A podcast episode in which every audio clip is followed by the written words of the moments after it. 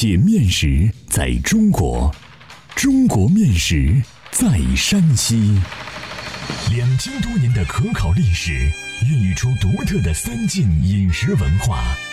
面食展现了山西人的睿智巧思，蕴含了深厚的人文底蕴。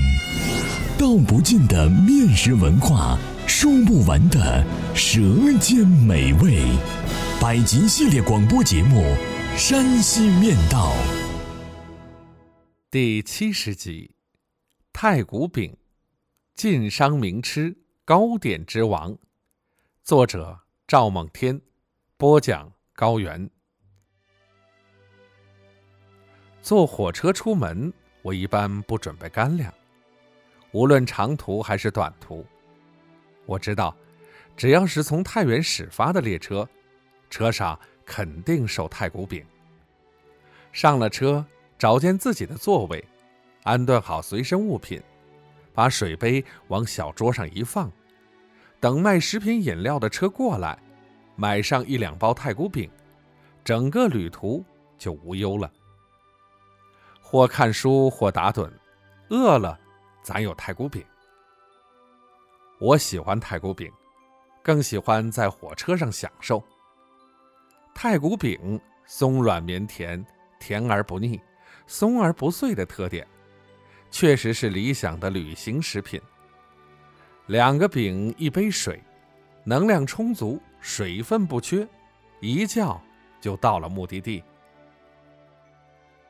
太谷饼是山西传统的名吃，因产于太谷而得名，始创于清代。它以香酥绵软闻名于世，享有“糕点之王”的美称。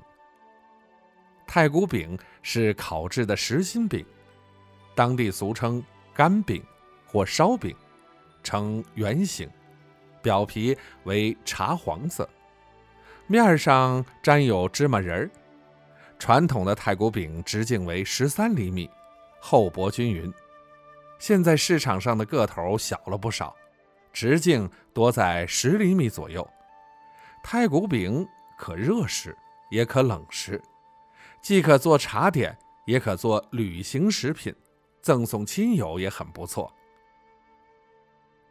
太谷饼历史悠久，在清朝就已盛行，并行销至北京、天津、西安、兰州、包头、张家口等地。太谷饼的盛行与晋商有直接关系。相传，在清朝咸丰年间，太谷东南的沟子村有个饼铺，老板姓张。他看到太谷县商贾如云，经济繁荣，富豪大户们贪图享受，就苦思冥想，反复试制，烤成了一种干饼。这种干饼用料讲究。颇受有钱人的青睐，后来行销外地就被外地人称为太谷饼。另外还有一个传说，说是太谷沟子村有一富户的太太，有在夜里吃饼子的习惯，可是对佣人从城里买回来的各种饼子总是不满意，不是嫌油腻，就是嫌干硬，很难伺候。这消息传到城里一家烧饼铺里，掌柜的想揽成这笔生意，特地让铺里的老师傅烤制了油而不腻、绵软可口的甜饼送去，结果深得赞赏。于是买卖做成了，太谷饼也诞生了。太谷饼与很多名人有缘。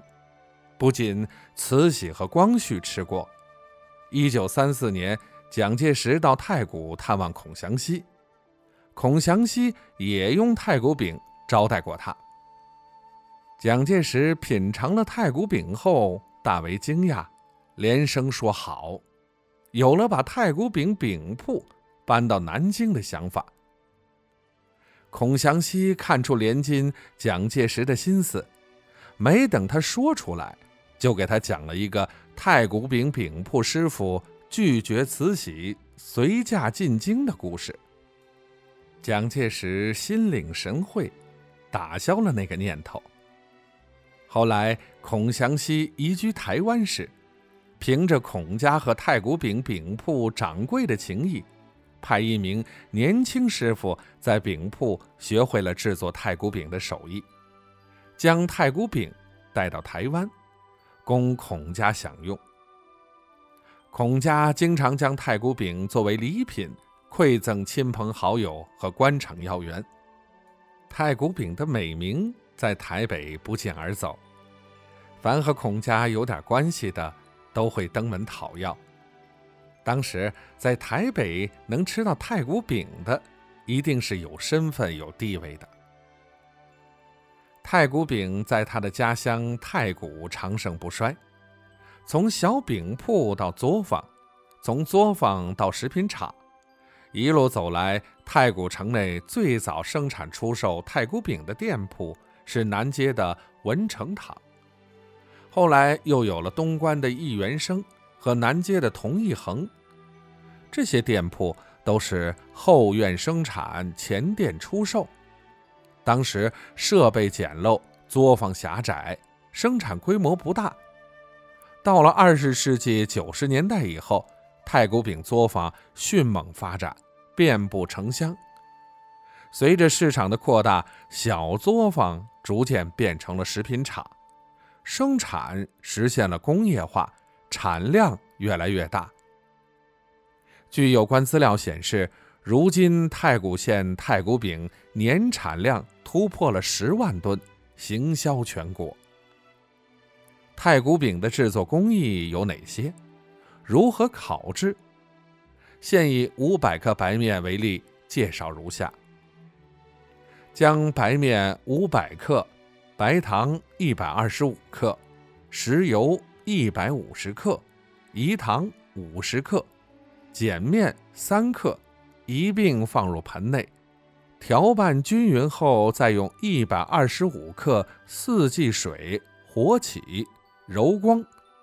接下来上岸搓成长条，分成八个剂子，在案板上转成球形后，按成圆饼。并在一面蘸上开水泡过的芝麻仁儿，太古饼的生坯就做成了。